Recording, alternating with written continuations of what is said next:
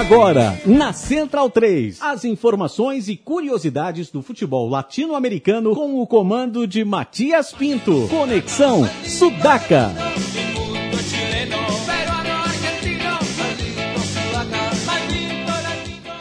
Buenas ouvintes da Central 3, mais uma sexta-feira, mais um Conexão Sudaca, invadindo, ocupando e resistindo a sua placa de áudio. Estou aqui com meus camaradas, a minha diagonal esquerda não é o ringue, mas é o nosso capo da Barra Centralina. Estou falando de Leonardo Lepre Ferro. E aí, Léo, como estamos? Salve, Matias. Boa noite, companheiros. Boa noite, ouvintes. Estamos aqui resistindo, colgados no Paravalante da única Central 3. E à minha direita está o desafiante da noite? Não, está ele, Felipe Domingues, El Biglia de la Gente, e a sua prancheta tática para falar sobre futebol, né, Felipe? Fala, Matias. Boa noite. Boa noite a todos os companheiros, aos ouvintes. Vamos que vamos. Hoje um programa especial do lado oriental do Rio de la Plata. E falando conosco pelo telefone está Agostinho Lucas, ele que é zagueiro e poeta. Tudo bom, Agostinho? Tudo bem, como andam? Um abraço grande. Um abraço, obrigado por aceitar o convite para falar conosco e vamos falar hoje muito sobre futebol e literatura. Primeiro vamos falar sobre futebol, já que o campeonato uruguaio começa neste final de semana. Qual é a sua expectativa, Agustín? Eh, bueno, buenas noches para todos, realmente un placer hablar con ustedes. Este, en cuanto al campeonato, este fin de semana empieza el campeonato de la A, de la primera división, y el campeonato de la B, que en realidad es el que nadie sabe qué es lo que sucede, empezaría recién el 24 de octubre. Por lo tanto, tendríamos aproximadamente cuatro meses entre el último partido oficial y el primero de la nueva temporada. Eh, debe ser, eh, así como eh, de repente el Uruguay es único en el mundo por sus logros deportivos o su, por sus estrellas del fútbol, también debe ser único en el mundo por, por lo impreciso de sus ligas y, y por lo desprolijo a veces de, de la organização. É, e falando nessa questão da, da organização, né, o, a gente acompanha aí, principalmente o campeonato da B, ele está ameaçado justamente porque muitos clubes estão com dívidas muito grandes, né? É, o, o, os jogadores estão reclamando justamente os pagamentos atrasados. Você poderia falar um pouco dessa situação? Sí, es, eh, atraviesa un poco el umbral de, de la bronca. Ya no es bronca, ni siquiera es rabia. Ya a altura es tristeza vivir en una situación de miseria eh, casi todos los años hay muchos jugadores de fútbol en Uruguay que de repente salen de entrenar y tienen ocho horas de trabajo extra en otras en otro tipo de actividades para cubrir las necesidades básicas. Eh, entonces, encima de que los equipos pagan poco y pagan salteado, este, nos damos el lujo de acumular deudas y de repente pasar un montón de meses sin cobrar y un montón de meses esperando que las deudas aparezcan para poder sobrevivir. Esa es la realidad de, de del fútbol uruguayo. Tudo bem, Agostinho? É, bom, boa noite, aqui é o Leonardo. Agostinho, eu queria que você conversa, falasse e contasse um pouco pra gente sobre o seu, sua, seu, seu outro talento, né? Que você é um, um, é um rapaz afortunado, você consegue jogar futebol, você tem a qualidade do, do, do futeboleiro e você também tem a qualidade com as palavras, né? Você já tem três livros, é isso, publicados? Eh, sí, en son cinco. Eh, recientemente el último. Eh, los primeros tres son de poesía. Esos tres a los que tú te referís son de poesía. Los últimos dos son de fútbol y son escritos a cuatro manos, o sea, entre dos personas. El primero de ellos, Besala como sabés, que salió este año también, es escrito junto al chileno Patricio Hidalgo y el lado B es escrito junto a Fermín Méndez, este originario del interior del Uruguay, amante del fútbol del interior del Uruguay. Y, bueno, realmente esa ha sido como un poco la historia eh, publicada de lo que yo hago.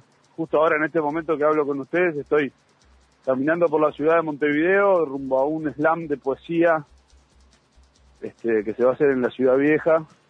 Justo estoy acá con mi amigo DJ Russo, con quien tenemos el dúo A Mushik, con quien nos vamos a presentar hoy en el slam, con nuestras poesías y, los paisajes sonoros electrónicos que, genera Dani. Entonces, eh, así es un poco la, eh, la actualidad, digamos, É, poética de, de, de hoy, digamos. Estamos ouvindo ao fundo aí o, o, o duo que o, o Agostinho se referiu, o Rei Mujik, é, é, a nossa trilha sonora hoje do programa.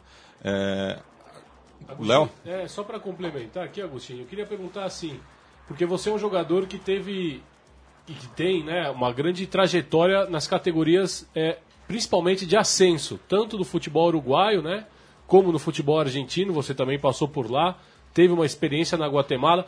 Você acha que esse seu conhecimento, essa sua experiência pelas categorias mais, por dizer assim, esquecidas do futebol, umas categorias, as categorias com menos investimento, isso tornou seu, seu, a sua escritura mais romântica? Você tem uma visão mais romântica do que aqueles jogadores que, que militam na, na, na primeira divisão, por exemplo?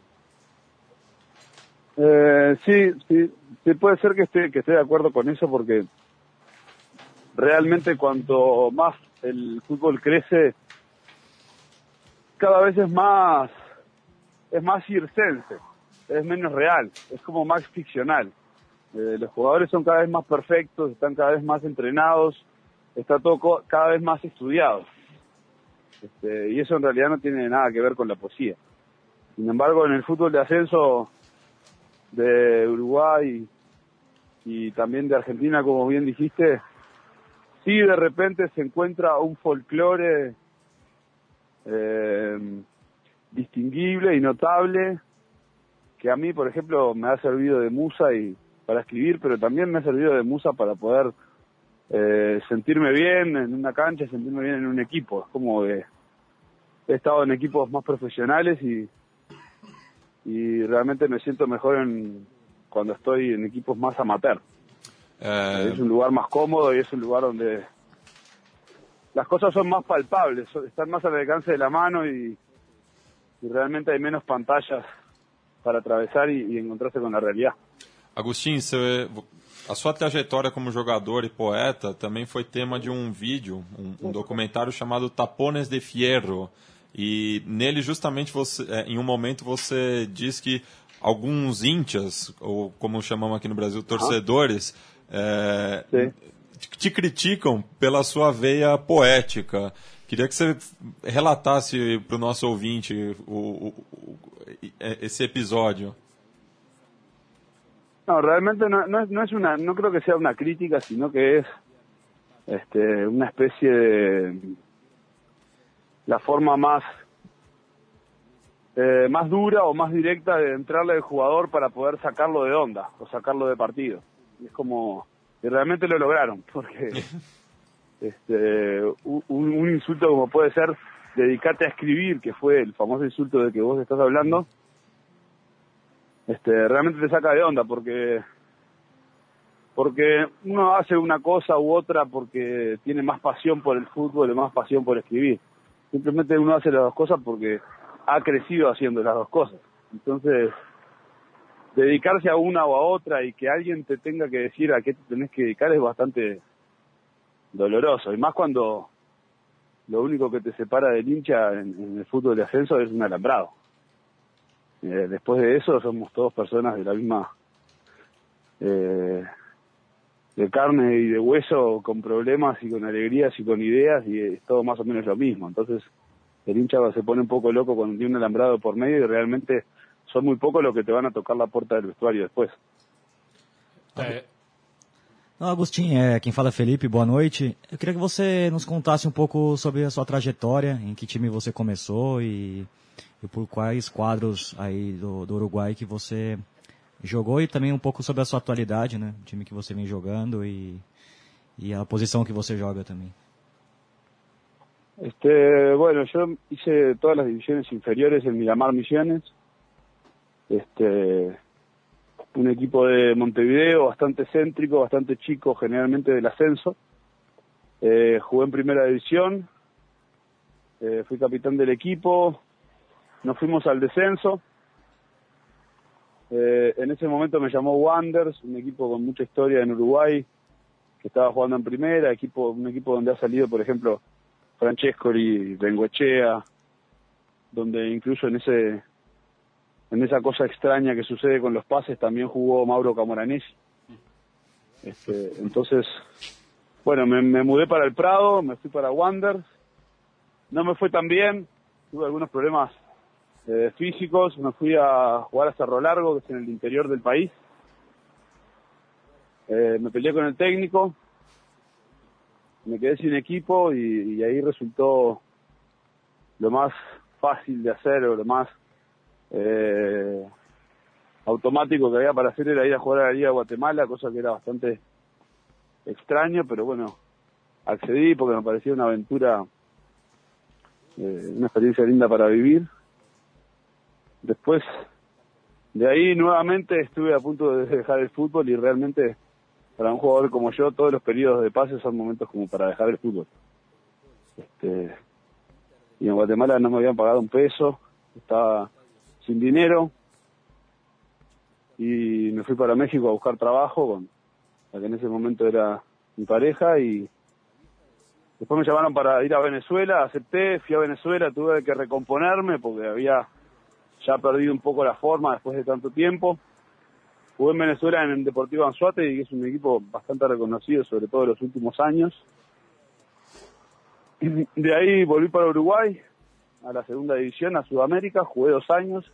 En el segundo año salimos campeones, ascendimos a primera división. Este, ahí se me da la posibilidad de ir a Buenos Aires, a comunicación, algo que fue bastante, para mí muy importante, eh, lindo de vivir, con mucho folclore. Vivir en Buenos Aires culturalmente es eh, una ampliación de, del espectro mental e intelectual y, y, del sentimiento, porque es un lugar muy grande, mucho más grande que Montevideo. Y volví a Montevideo, jugué en Liverpool y realmente me encontré con un, un Montevideo culturalmente muy, muy abierto, con muchas ganas de hacer cosas. Este, me encontré con Dani, el DJ, empezamos a esta historia del dúo y a presentarnos en vivo este, cosa que había arrancado a, suceder en Buenos Aires con el Panqui Breventano, un guitarrero uruguayo, para mí de los mejores eh, contemporáneos, y, y mm, en Liverpool salimos campeones también, ascendimos a la A, y hoy en día empecé a entrenar con mi viejo equipo Miramar, de, de mis principios, y estoy como volviendo un poco a casa, al barrio, y esperando una nueva temporada que como les decía al principio no se sabe cuándo va a empezar y no se sabe muy bien de qué manera se va a instruir porque es bastante todo desprolijo, pero no por desprolijo deja de ser un fútbol rico y lindo. É, Agostinho, é, nessa temporada, na primeira divisão do Uruguai, é, vai estrear a equipe do, do Vija Teresa, né? Que é uma equipe, uma equipe de bairro e que como falei, é a primeira vez que está jogando na primeira divisão e que tem um, um orçamento, uhum. um, um, pressuposto muito baixo em relação aos outros. É, queria que você falasse um pouco desse Sim. quadro e o que ele representa para o atual momento do futebol uruguaio. Eh, para mí el ascenso de Villa Teresa fue muy importante porque es un equipo de barrio vinculado al ciclismo también, que el ciclismo es un deporte que está en extinción en Uruguay, pero que sin embargo hay mucho mucho amor por el ciclismo, mucha pasión y, y como que se mantiene prendido. Este, en este momento estamos pasando por el Palacio Legislativo de Montevideo. Es un lugar típico de Montevideo para recorrer. Si vienen a Montevideo, pasen por acá porque es un lugar muy lindo. Este, es, es, muy interesante estar haciendo la entrevista caminando por la ciudad yendo a un slam de poesía. Entonces yo me puedo distraer un poco. Que saudades que eu tenho de Montevideo também. En fin. Sí. Este.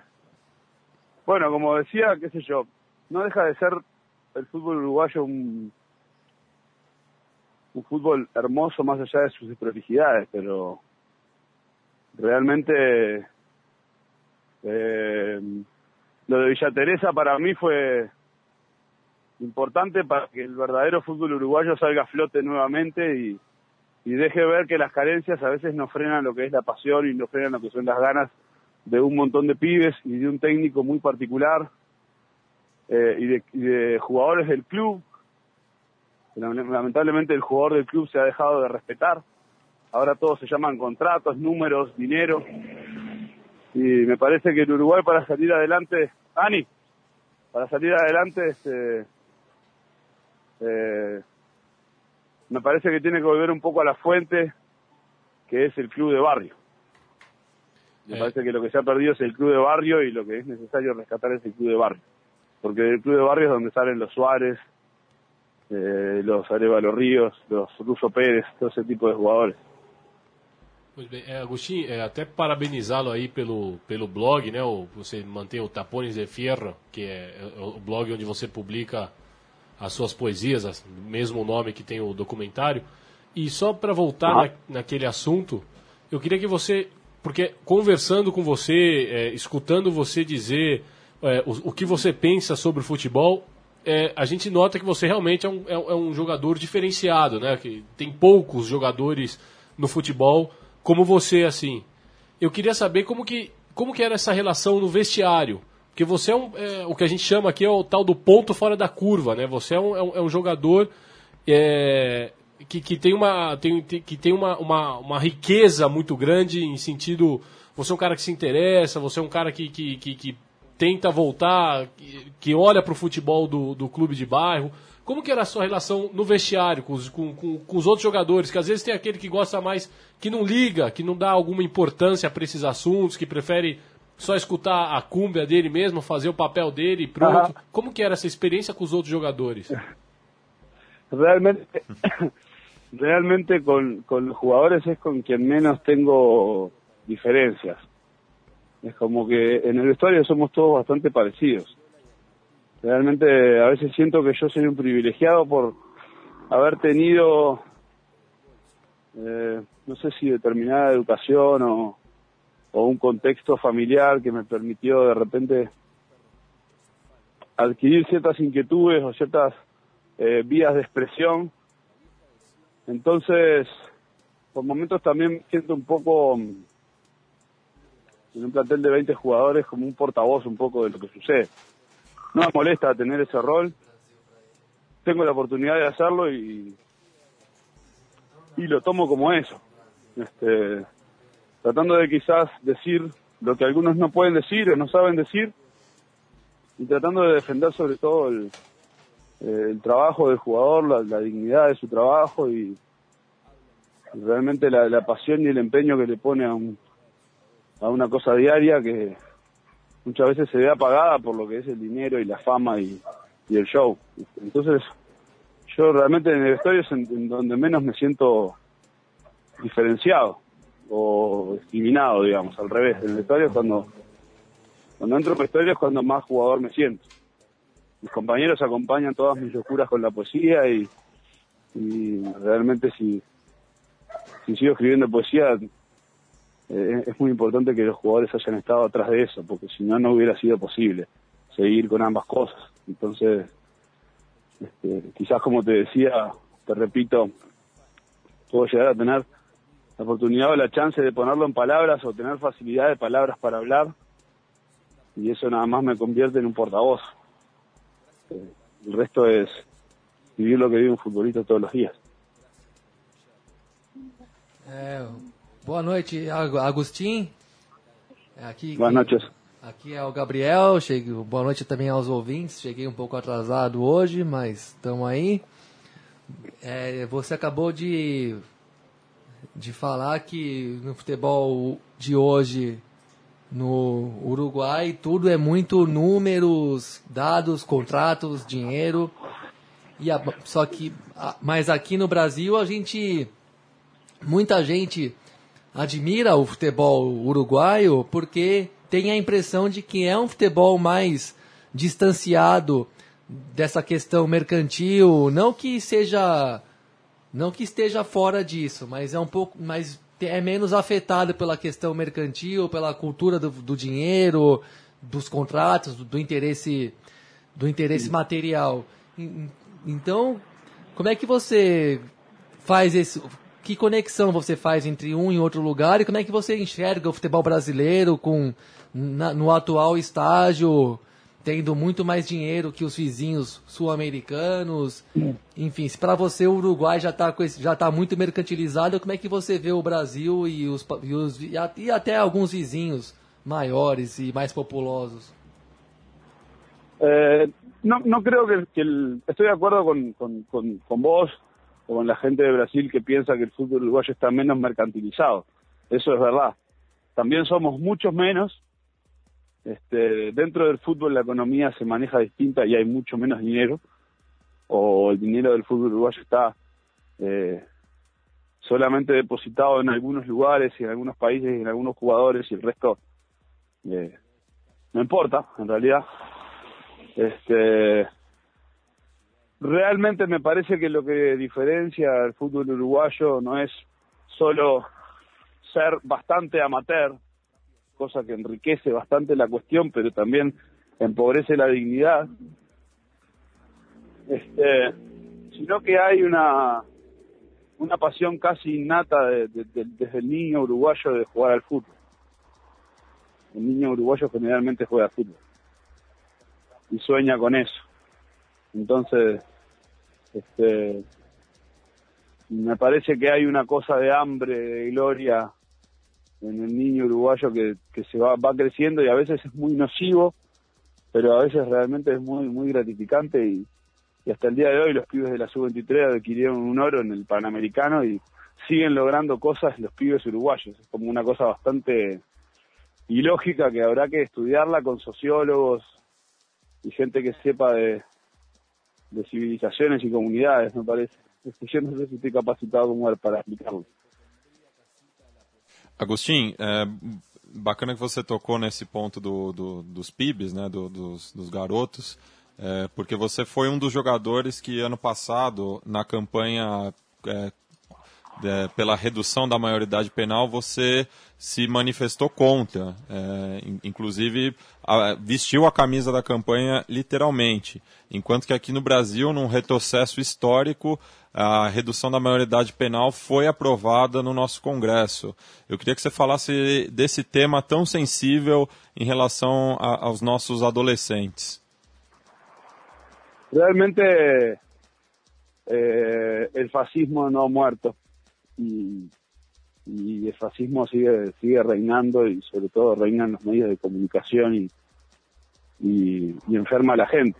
Entonces, eh, son nefastas las propuestas de bajar la edad de imputabilidad porque todos somos fuimos niños, todos fuimos niños, eh, todos fuimos adolescentes, eh, todos estuvimos cerca de, las drogas, cerca de los excesos, cerca del consumo, del dinero, de los problemas que aquejan a toda la sociedad y también fuimos vulnerables a, a, a tener problemas con la ley. Entonces es muy fácil decir que la culpa la tienen los niños de 16 años que salen a robar porque no tienen para comer o porque no tienen para, para drogarse. Realmente hay una, una coyuntura histórica que se está dejando de lado eh, hay dictaduras que se están dejando de lado, este, hay historias de los países que no se están enseñando y es mucho más fácil, como dicen por suerte muchos grafitis que me alegra leer en Montevideo, eh, es mucho más fácil encarcelar que hacerse cargo. Los mayores deberíamos hacernos cargo de la educación de nuestros de nuestros niños y y no solo de nuestros hijos o de nuestros familiares, sino de los pibes del barrio y, y, en los clubes, por ejemplo, de fútbol, la educación de los, de los pibes de las inferiores. Este, después mandarlos en cana es facilísimo, pero realmente yo he estado trabajando en las cárceles junto a, junto a otro montón de gente y, y no es un lugar para niños. Tampoco es un lugar para grandes, pero mucho es un lugar para niños. Sim, é, eu queria propor para você um, um um, exercício, quase que um, uma, uma, um jogo, digamos assim. Sei que por aí não deve ah. ser nem a sua, a sua, sua intenção, que você nem deve, não sei se você aspira a isso ou não, mas supondo que você hoje fosse é, nomeado presidente da Associação Uruguaia de Futebol, o que que o presidente Agostinho, é, qual, o que que você, que medidas você tomaria para dar esse, esse, esse salto de, de, de, de qualidade ou esse, esse algo a mais no futebol uruguaio? Y yo creo que si yo fuera presidente eh, o tuviera el poder, digamos, de decidir determinadas cosas sobre el fútbol uruguayo, eh, lo que haría es apostar a la educación. Este, apostar a que en, las divisiones juveniles eh, se estudie, a que los clubes no solo forjen grandes complejos deportivos, sino que también forjen escuelas y que los niños eh, vayan a la escuela y vayan al liceo y aprendan a leer y a escribir y que eso sea la base para después hacer una buena jugada. Eh, obligaría un poco a ese lado y me dejaría de tanto mercantilizar y tratar de vender pibes por muchos millones de dólares que lo único que hacen es llenar a los bolsillos de otros, taparle el hambre al pibe, llenarlo de consumismo y, y, quizás acortarle un poco la vida. Este, me parece que hay formas distintas que tienen que ver con, con, con una cultura más de comunidad y aflojar un poco con el capitalismo. El capitalismo está instalado.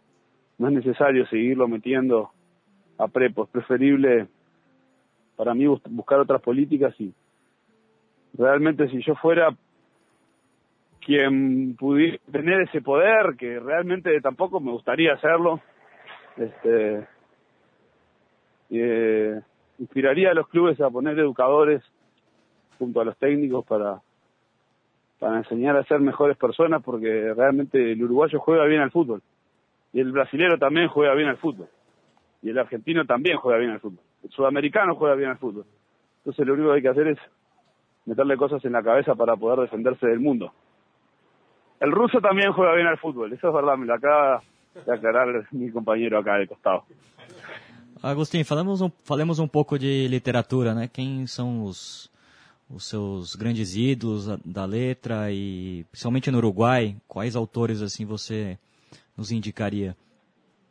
Tanto do histórico como do presente. Históricamente yo creo que Onetti es ineludible. Es para mí la literatura uruguaya más tácita y perdón, no por el ruido.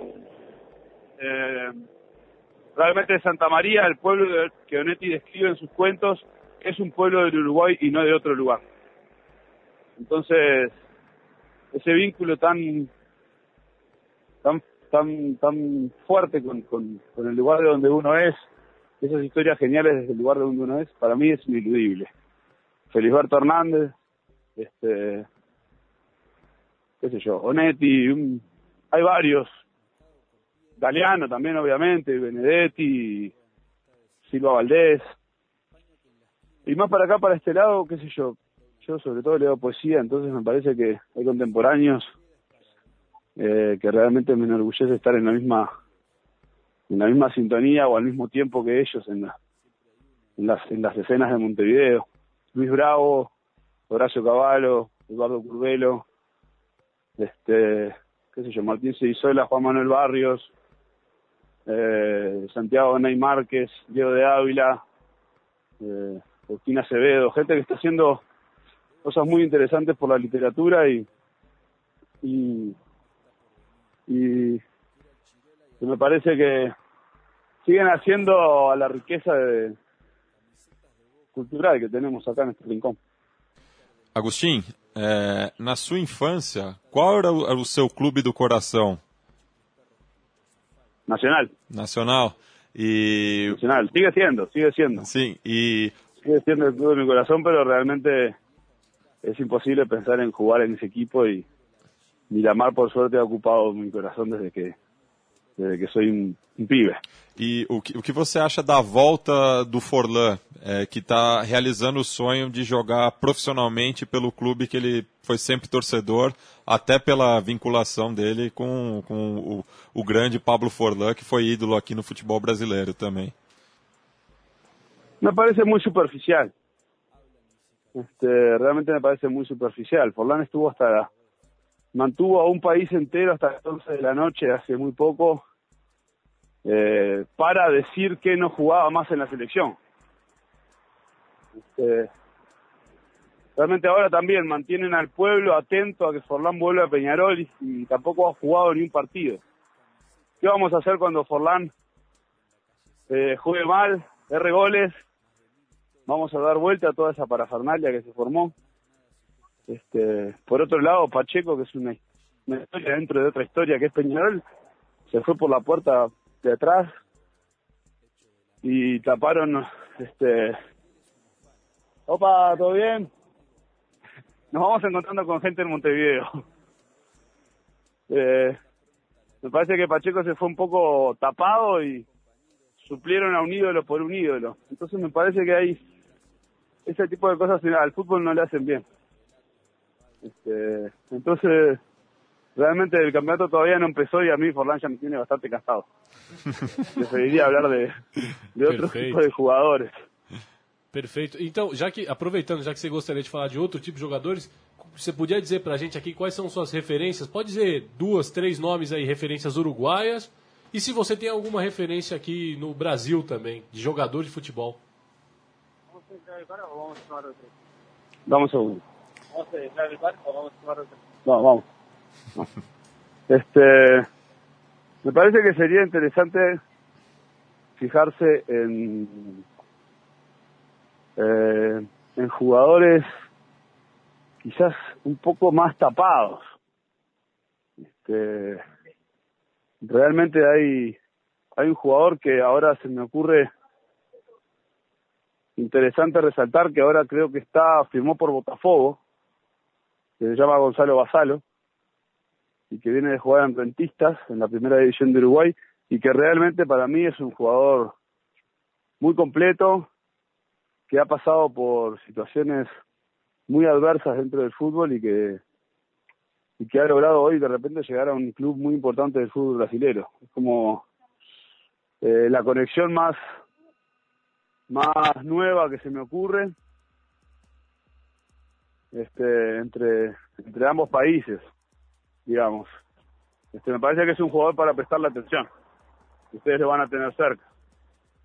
Eh, lo viví con, un poco con Palito, que es Palito Pereira es un gran amigo mío y lo viví de cerca hablando con él sobre su experiencia en San Pablo eh, y sus experiencias en todo el mundo. Como que compartimos experiencias completamente distintas. Entonces, eh, creo que él se sintió muy bien en, San Pablo y sé bien cómo habrá sido su salida ni, ni, me interesa tampoco. Creo que por lo que él me manifestó estaba muy contento de estar en Brasil y de vivir essa paixão que sente o brasileiro, não? É, como torcedor do São é. Paulo, realmente eu fiquei muito triste com a saída do Palito. Queria vendo ele vestindo a camisa 6 do, do São Paulo. Eu também. Sí, realmente a mim me parecia que era seu lugar.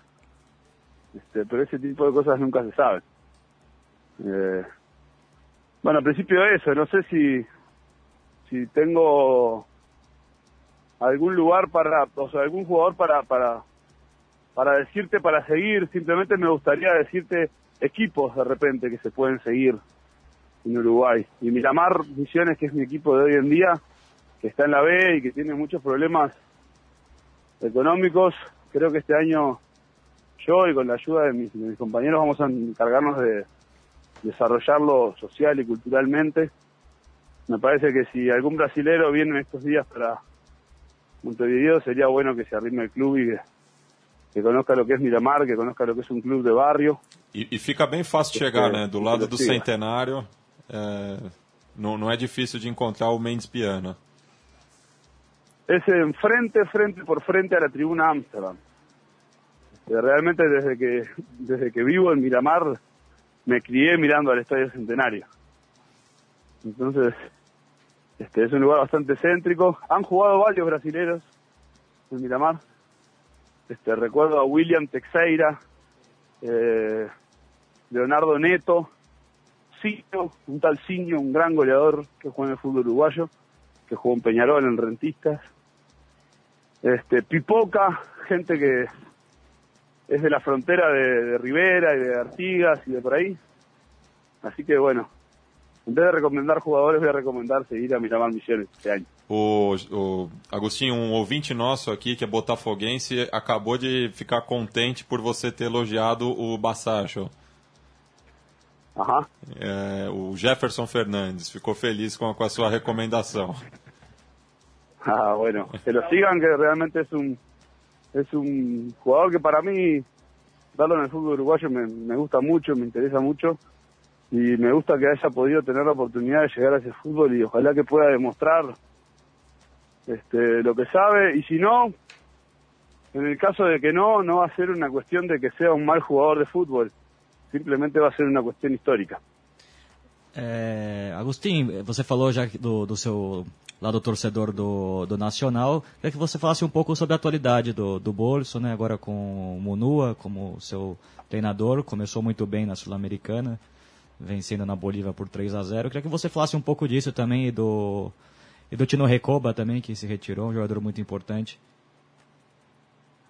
Este, me parece que es tiempo de que los equipos uruguayos figuren en las copas internacionales como lo que realmente son, eh, equipos grandes en el continente. Este, me parece bárbaro quizás eh, el cambio de técnico, no sé, le haya hecho bien o, o quizás fue un buen momento o quizás las cosas están marchando bien internamente. Yo realmente no desconozco esa realidad, pero me parece que es importante que los equipos uruguayos como Juventud, por ejemplo, que también ayer jugó, hizo cuatro goles, este, vayan encontrando la forma de, de gestionarse y, y manejarse como grandes equipos sudamericanos y, y enfrentarse a otros países de igual a igual, incluso golear como ayer, ¿no? E, Agostinho, aqui é o Gabriel novamente. Eu tive a, a, a chance de conhecer o Uruguai no começo desse ano. Fui para um evento aí de, digamos, de futebol alternativo, organizado por um, alguns amigos aí de um time amador, amateur, né, para você, de Montevidéu. E a gente conheceu Sim. o Diego Raume, que jogava no Nacional. Conversou com a gente Sim. um pouco. Você conhece ele, o Raume? Jogou quatro anos no, Nacional, se eu não me engano. Você já teve contato com ele? Eh, no, no lo conozco personalmente, pero, pero sí, sí, claro, lo conozco como jugador porque jugó en Nacional, jugó en Defensor, tiene un recorrido interesante, este, me parece que tiene un vínculo familiar eh, político bastante interesante que me parece que se han manifestado en algunos momentos este, sin esa sin esa postura eh, hermética que de repente manifiestan otros jugadores, me parece importante que el jugador se manifieste políticamente. mesmo nas conversas. Ele muito crítico do futebol atual, criticou o Forlan também, uma coisa que a gente não conhece muito de, de longe vem de perto, né? Ele criticando jogadores uruguaios que depois de fazer uma carreira bem sucedida economicamente vão morar no bairro de Carrasco. O Forlan seria um exemplo negativo nesse sentido. Enfim, um, um jogador bem crítico do futebol de mercado e realmente vinculado a causas sociais aí, filho de militante que foi preso e torturado pela ditadura, enfim. Mas aparentemente, conhecendo você também, a impressão que fica é de que no Uruguai, mesmo sendo minoria, existem mais jogadores que têm uma visão própria de mundo, uma visão até crítica de vez em quando, né? Sí, yo creo que hay jugadores que, que saben lo que ha pasado, que están informados, que tienen cosas para decir, pero realmente hay todo un aparato montado este, que empieza con la falta de educación y la falta de docencia en las divisiones juveniles y termina con esa esa como esa apertura hacia el show, digamos, esa vulnerabilidad hacia el show, hacia lo superficial, hacia lo banal. Este, entonces, eh, también lo apagan un poco al jugador. Lo apagan, no lo dejan decir, no lo dejan hablar realmente. Eh, en el fútbol de hoy, no solo en el uruguayo, sino en todo el mundo, la estrella no es el jugador, sino el periodista que habla con el jugador.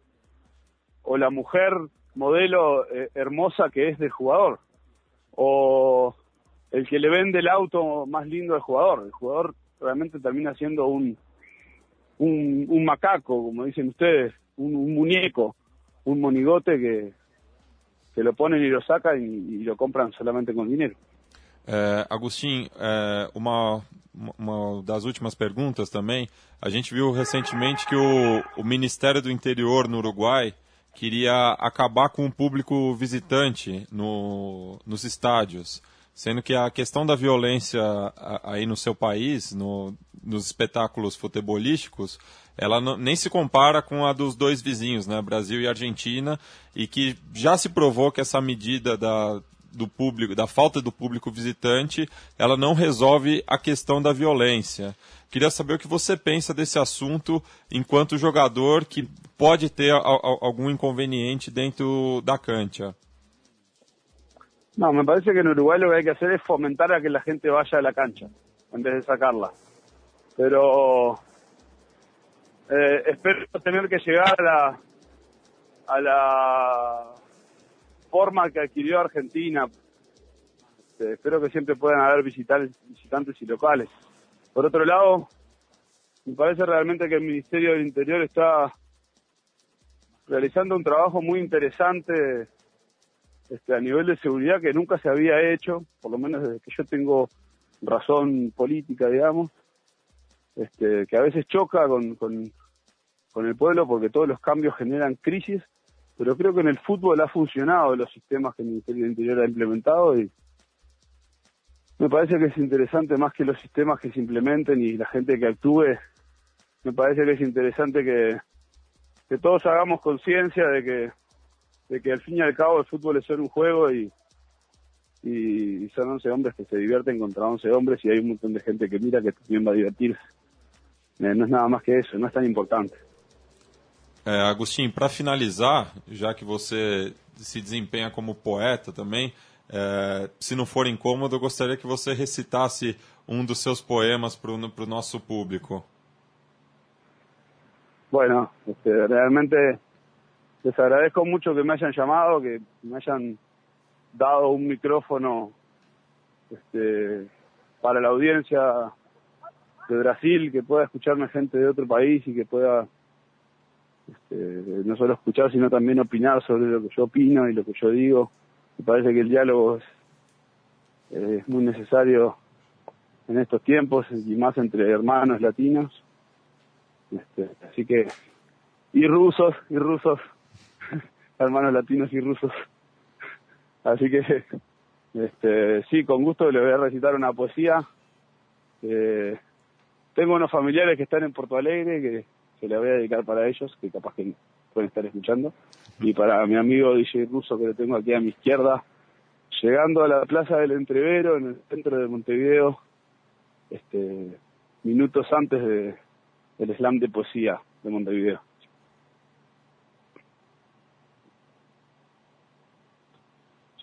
Ruido de movimientos de pizzería, el partido en la tele que se enfría, el arquero que se cambia los botines, el fanático y sus ojos de adoquines, en el espejo el panorama de las mesas, entre las mesas de seguro alguien que reza, es que en el área hay un hombre que tropieza, una protesta, dos empujones, una gresca, sacan del área lo que era la tercera guerra, entre las mesas una cuenta que se cierra, en el replay están los goles que se erran, en la propina algo de amor y algo de yeta, si la camiseta es la misma de otras eras, es música que no cambia las ojeras, hay un color que se acentúa en las orejas, en el costado de la bandera y la vieja, en las pupilas sabe hablarse de miseria, en las encías más que hambre glorias muertas, en las pupilas sabe hablarse de miseria, en las encías más que hambre glorias muertas. Muito bem. Muito obrigado, Agostinho, pelo papo. É, valeu pelo, pelo aceitar o convite. É, eu, eu, o Agostinho, a gente escreveu para a revista De Cabeça e acabei conhecendo esse grande personagem e agradeço mais uma vez em nome de todos os membros aqui do Conexão Sudaca. Realmente eh, mando un fuerte abrazo para todos. Te agradezco muchísimo este intercambio que tuvimos, esta oportunidad de conversar y conocerlos. Este, esta cosa loca de la radio de poder abrirse a un mundo de escuchas que generalmente nunca conoceremos. Este, le mando un abrazo también a la gente de Chile, de la revista de cabeza, del Clinic, gente que ha aceptado mis textos y que ha aceptado mi amistad y con quienes hemos pasado realmente momentos bárbaros. Eh, así que no, me queda nada más que agradecerles, mandarles un abrazo y será hasta cuando ustedes quieran. Bem, mu- muito obrigado e êxito para o Miramar Missiones nessa campanha da B, que a gente não sabe quando vai começar, mas a gente vai estar aqui na torcida. Bueno, necesitamos torcida internacional y necesitamos mucha torcida del barrio, que vuelva la gente del barrio a la cancha. Así que si hay gente del barrio por Brasil, que se venga, que, que acaba de haber un equipo que lo va a recibir. Bem, muito obrigado e espero nos vermos em Montevideo. Bueno, un fuerte abrazo y a las órdenes. En Montevideo siempre hay lugar para ustedes. Tchau. Um abraço. É, saindo de Agostinho Lucas, Baita personagem, hein? baita personagem, baita papo. É, ficamos muito felizes aí pela entrevista e principalmente pela declamação do, do poema de sua autoria no final. E vamos falar de um xará dele, um tocaio, Agostinho Serras, né, que nos deixou nessa semana. Por isso eu vou chamar o quadro Recuerdos de Ipacaraí.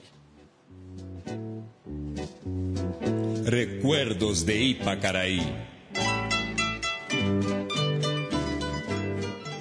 Biglia, é, falar desse fantástico goleiro é, que defendeu Racing, Santos, entre outras equipes. Ah, é uma, uma lenda do Racing, o jogador que mais vestiu a gloriosa camiseta branca e celeste em toda a história. Goleiro campeão do mundo, campeão da Libertadores com o Racing em 67. E também teve um passo importante pela seleção. É, é uma época de grandes goleiros na Argentina, né? Também teve o Antônio Roma, Loco Gatti. depois Locogatti, também o Pato Filhol. E antes deles o Amadeu Carriço, né? E o, a, a torcida do Racing, todos os racinguistas em luto pela morte do Agostinho Serras, que já estava doente há bastante tempo, que faleceu aos, aos 70 anos. Meu pai falava muito do Serras. Ele foi campeão em 73, paulista pelo Santos. Aquele polêmico título do, do Dividido com, a, portuguesa, exatamente. Meu pai sempre falou que foi um dos grandes goleiros do Santos, o Agostinho Serra. É, numa época que muitos argentinos vinham jogar no Brasil, né? Também teve o Andrada do Vasco. Enfim, fica aí Nada o- que era a cagueta da ditadura. Dizem, né? É, mas, bom, fica aí a lembrança do Serras pelos vídeos que eu vi. Era um grandíssimo goleiro, muito ágil já para a época, né? Muito goleiro emblemático na história do Racing. E aí a gente separamos uma música do Carlos Argentino. Eu até já, Belo texto que você escreveu Eu pro fiz blog um- da Central 3. Realmente, eu apresentei esse grande personagem aí que trouxe a, a, a música tropical para a Argentina nos anos 60 e, e muito futeboleiro compôs alguma, algumas canções para equipes emblemáticas daquela, daquela década, entre eles o Equipo de José, de, o time que fazia parte o Agostinho Serras, que tinha outras figuras como o Perfumo, o Basile, o Cárdenas, que foi campeão argentino em 66 e da Libertadores e da Copa Intercon- Intercontinental em 67. Diante do Celtic no centenário, né? Já que era o jogo É o terceiro jogo de desempate. empate com 1x0 gol do Thiago Cárdenas. Ali do lado da cancha do Miramar Missiones, do nosso Agostinho. Tá o link E aí. di- dizem que foi ali que o John Lennon se tornou torcedor do Racing, né? Foi, É. que foi, foi, foi. Mas já vi ele com uma camisa tricolor também. Que cascata, hein? É. Nossa senhora, o John Lennon torce pro Racing agora. É, racinguista é de boa fé. Então vamos ouvir aí a canção Al Equipo de José.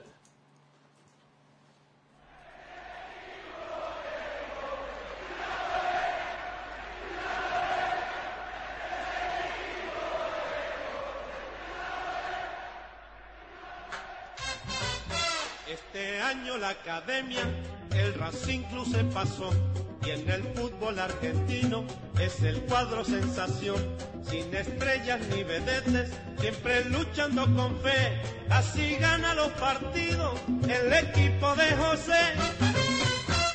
Carrizo, cejas y vaciles, con Mori, Martini perfumo, Díaz, Maquio Martinoli, Rodríguez, Cárdenas y Rulli, el equipo azul y blanco que nadie puede vencer, dirigido desde el banco por el mago Juan José.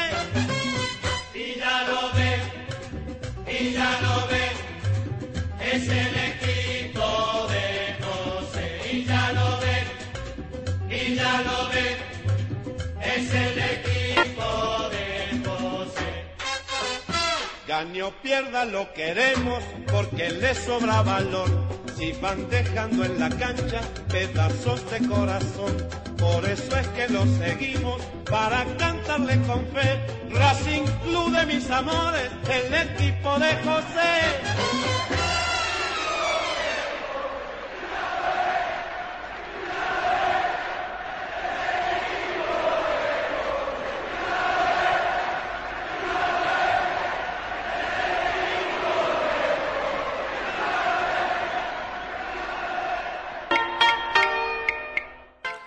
Bem, essa semana, né, já logo depois do final da, da, Sul da Copa Libertadores, já tem início a Sul-Americana, que esse ano, pelo visto, no Brasil vai passar batido, né? Se a final da Copa Libertadores foi ignorada, a Sul-Americana, com a ausência né, da, das 12 maiores camisas do futebol brasileiro, como chamam, vai vai ser totalmente ignorada. É como foi a Comebol, né, uma certa, nos anos 90, né? Já no final, né, aquela final do Tajeres com o CSA.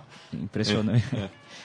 Mas é isso, né? Começou já com os uruguaios tendo alguns bons resultados, como comentamos o Nacional, né, que, que venceu lá em Santa Cruz de la Sierra por 3 a 0, estreia do Munua. É, foi o pela pré-Libertadores do ano passado também tinha jogado lá em Santa Cruz, né? E também feito um, um, um placar bom no jogo de ida. Também teve a vitória da, da Católica, né, contra o Danúbio. O Danúbio. É, o, a Católica que está numa fila é incrível, né, tem alguns jogadores importantes, o Marque Gonçalves, jogador de seleção, é, comandado pelo Mário Salas, né, que foi o treinador do, do Atipato na edição passada, acabou sendo eliminado pelo São Paulo. É, e muito, muitos jogos, né? Foi bastante corrida. É, não, não, não dá mesmo para acompanhar tudo, né? A gente faz alguns destaques.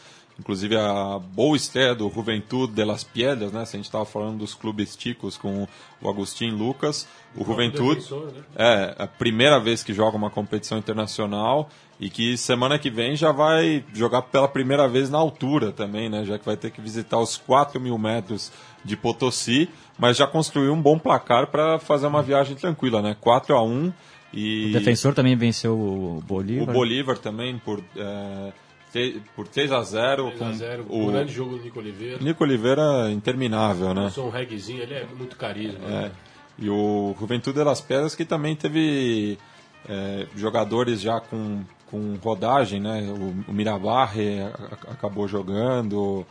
É, então estreou, mas já com a camisa estreou, mas o time já tinha uma certa experiência, né? O elenco. Nacional querido que conseguiu reverter e ia perder no jogo lá para a Universidade Concepción lá no, lá no, no, no Defensores. É, justamente um, um, ano depois do, do vice-campeonato, né? Aliás, um ano depois quem quem está no Facebook aí o São Lourenço pode entrar na página oficial do São Lourenço. São Lourenço lançou uma série de vídeos e posts é, alusivos à, à, à, conquista da primeira Libertadores, primeira e única até agora do, do clube. Está muito legal, está muito interessante. Também teve a LDU, que estreou empatando é, na Venezuela, que é, um, é, uma das grandes camisas, é, o time, um dos poucos times campeões da Sul-Americana que está jogando essa edição. É, também destaco o Universitário de Desportes, né, que acabou ganhando do Ansuategui, que o Agostinho, nosso convidado, também passou por lá. É jogo polêmico, né, já que no começo do jogo teve um pênalti claríssimo não marcado para a equipe venezuelana, mas o Universitário que não tem nada a ver com isso foi lá, construiu uma boa vitória, mas o Ansuategui ainda fez um gol que vai deixar a parada mais difícil nesse jogo de volta, né? E a goleada, né? Teve a goleada do, do Júnior Barranquicha no 5 a 0 no Melgar. né? impiedoso. Logo lugar de. Arequipa. O Tiburão Willy festejou ali é, na, na margem do gramado. O Emelec venceu também. Emelec venceu o Leão de Huanaco, Huanuco, é, de visitante também. Bela Cântia, né? O Emelec tem um bom time, né? Que fez uma boa campanha na Libertadores também. E forte candidato também a chegar, a chegar longe nessa Copa. A gente citou também o Defensores del Chaco, que recebeu um público impressionante na vitória do Olímpia por 2 a 0 sobre o Huachipato, que estava usando uma camisa muito parecida com a do Grêmio, né? É, Do Grêmio do Almagro, né? É, do Grêmio, do Almagro, o pessoal tricolor aí. Então, só para citar os outros eh, resultados, o, a Universidade Católica do Equador empatou com o Deportivo Lagua, Laguaira da Venezuela, o Carabobo empatou com o Tolima, o Carabobo da Venezuela, o Tolima colombiano, eh, o Santiago Wanderers empatou com o Libertar, lá no estádio Dom Elias Figueroa, a LDU de Loja empatou com Santa Fé também, por 0 a 0 é, E faltou aqui Aurora. o Aurora e, e Esportivo Luquenho. é, o Esportivo Luquenho venceu por 2 a 1 na sua visita a Cochabamba, enquanto que as Águilas Douradas ganharam por 2 a 0 do União Comércio do Peru. É, todas as partidas de volta serão realizadas na semana que vem. É, daí você confere a, a grade de programação da sua É, tem, TV. Tem, muitas partidas elas estão ocorrendo ao mesmo tempo. É, né? não dá pra ver tudo. horário das 6h45 e depois Sim. das 9 Mas é impressionante, tem jogo desde tarde até o final da noite, né? Inclusive, inclusive, quando eu comecei a assistir Águilas Douradas e União Comércio, a Daniela quase que me botou pra fora. Aí é, é Aí justa é causa, né? Aí é justa eu, tive, eu tive que ceder e mirar Netflix. Né? Netflix. Tava bom, estragou tudo. Aí daí você já tá exagerando, né, Leonardo? Enfim, é, o Conexão Sudaca já está chegando ao fim. É, semana muito tensa aqui na capital paulista. É, não sei se vocês de fora de São Paulo acompanharam as notícias, mas houve uma chacina, não, não tem outro nome para isso, onde mais de 20 pessoas é, já confirmadas, né, 21 foi o último número que eu vi, é, perderam suas vidas na madrugada em Osasco porque estavam fora de casa é, tarde da noite. De tarde? Não foi nem sequer tarde, É. né? Momento... É que já teve o toque de recolher hoje, ah, né? tem toque de É. recolher na democracia, então. É, enfim, um dia de luto aqui em São Paulo, mais um dia nefasto para a pseudo-democracia do Brasil. Eu mesmo cheguei aqui, de, além de atrasado por questões de trabalho, com isso daí na cabeça, martelando. Já cheguei com o ânimo meio jogado para baixo. E claro que esse assunto que eu posso dizer para a gente concluir não nada que altere esse quadro no momento, né? A gente não tem, a gente não vive num país realmente democrático e livre. E pessoas que não estão fazendo nada já são vitimadas dessa maneira. Imagina quem, quem se manifesta em favor de alguma coisa, né? E o que eu posso dizer para a gente finalizar o programa e aguardar, tentar viver um bom fim de semana, é que esse assunto não será pauta na manifestação dita cívica de, do- de domingo, 16 de agosto, onde um monte de, de pessoas, vamos dizer assim, de pensamento inexpressivo vai gritar contra a corrupção. Por- Como se houvesse alguém a favor da corrupção, né? Então por aí você já sente o, o vazio completo dessas, dessa, desse tipo de protesto que na verdade visa reforçar o que há de mais reacionário, conservador, egoísta e antissocial no- na sociedade brasileira, com toda a sua cultura de ditadura militar e tudo mais.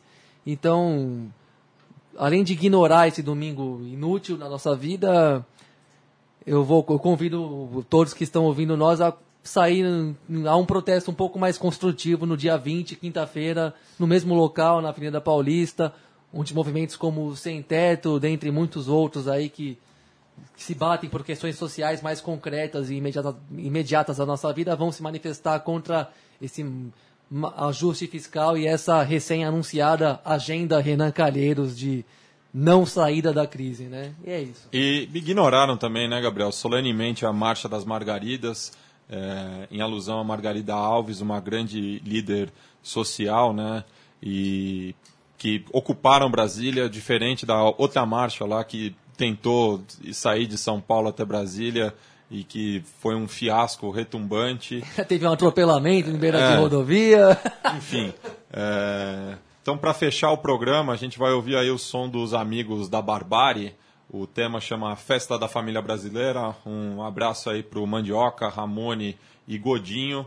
Então, é, manifestar, tem que ir na rua, tem que incomodar. Se a sua manifestação tem apoio da polícia, você está do lado do poder, você não está do lado do povo. É, então não adianta nada sair com a camisa do Brasil é, num domingo à tarde e achar que está fazendo alguma mudança. Vamos pensar aí, viu, rapaziada? Então vamos ouvir aí o, o som de protesto dos camaradas da Barbárie e a gente se encontra na próxima sexta-feira com mais um Conexão Sudaca. Hasta!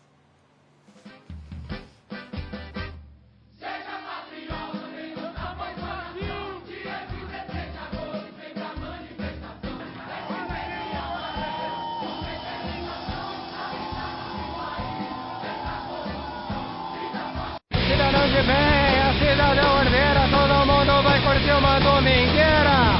O facho leva o som, a fiesta e a bandeira, as madame vai batendo as frigideiras. Sorrindo pras paquinhas, leve de parceira, vai passando a polícia carniceira. Com arma na cintura e dinheiro de preiteiro, deputado pede o fim da roubalheira. Defesa de burguês, a mídia é parceira, divulgando desde segunda-feira. Só que bonitinho, menininho e de pompeira. Acredita que ele acha que comanda a brincadeira? Começou a festa da família brasileira! Começou a festa da família brasileira! Começou a festa da família brasileira! Começou a festa da família brasileira! O seu milico grita Para a guerrilheira Pra uma burocrata de carreira. Chegou o seu carola Perdendo as estrebeiras Querendo queimar trouxa na fogueira. O atleta mais querido da máfia financeira apoia o atacadista da piqueira. Rockista decadente quer salvar sua carreira Onde tem ele anima a zoeira do burguês vai descer a ribanceira no cortejo da ruína derradeira. E o tio que é progressista é quem diz pra companheira: Olha pra família essa menina baderneira. Cabeça alta da família brasileira. Cabeça alta da família brasileira. Cabeça alta da família brasileira. aumentou a festa da família brasileira.